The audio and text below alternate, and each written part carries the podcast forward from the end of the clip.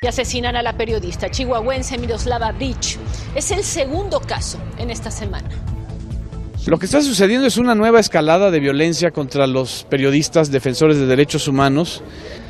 Si eres un reportero en las ciudades grandes y reconocido, recibes amenazas, pero hay protección. En cambio, un reportero en un pueblo o ciudad chica lo puedes asesinar y mandar un mensaje. No denuncies, cállate, autocensura.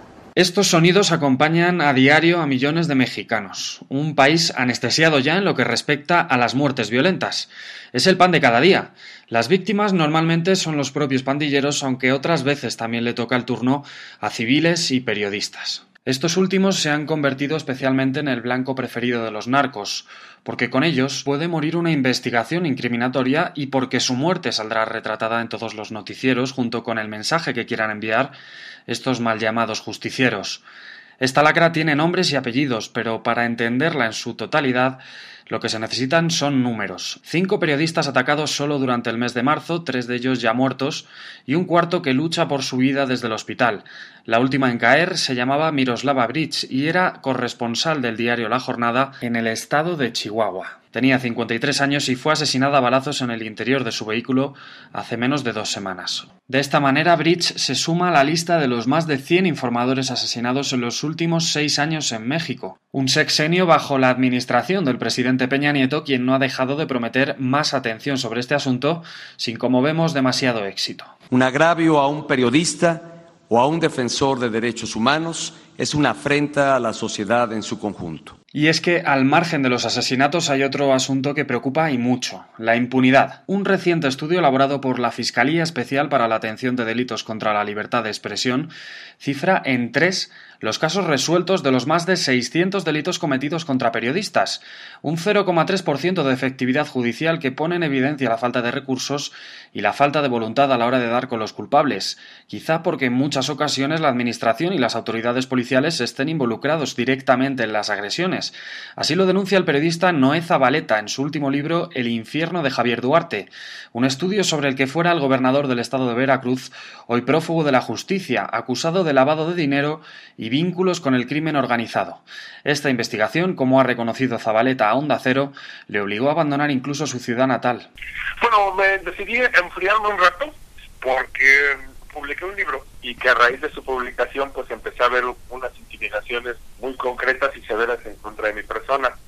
Gente de identificada del Palacio de Gobierno vigilando afuera de mi casa, a veces afuera de casa de mi novia. Creo que el mensaje era muy muy concretos. Este, sabemos quién eres, dónde vives y dónde vive tu novio. A poco que uno pregunta, se encuentran cientos de casos como este. El de Marta Durán de Huerta, redactora de la revista Proceso, comienza con un mensaje de voz en su contestador. En el 2014 yo recibí una amenaza de muerte que quedó grabada en la contestadora del teléfono. La policía investigó y me dijo que se trató de un niño jugando con el teléfono. Ahora, la voz que se oye no es la de un niño. ¿Y cómo es que un niño jugando al azar marca cuatro o cinco veces el mismo número? Y yo lo que le pedí a la policía es demuéstrenme que existe el niño. Quiero saber que en verdad es un niño y no un pretexto que insulta a la inteligencia.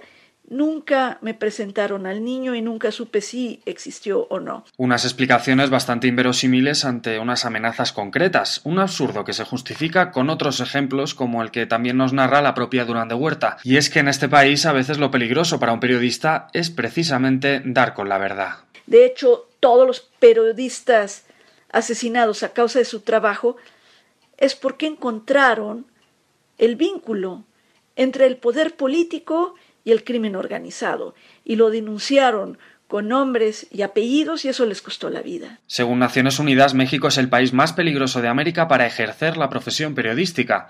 A nivel mundial solo le superan territorios en guerra como Siria o Afganistán. Sobre el terreno, el gremio se moviliza con decenas de marchas, exigiendo algo tan básico como poder informar libremente sin miedo a represalias.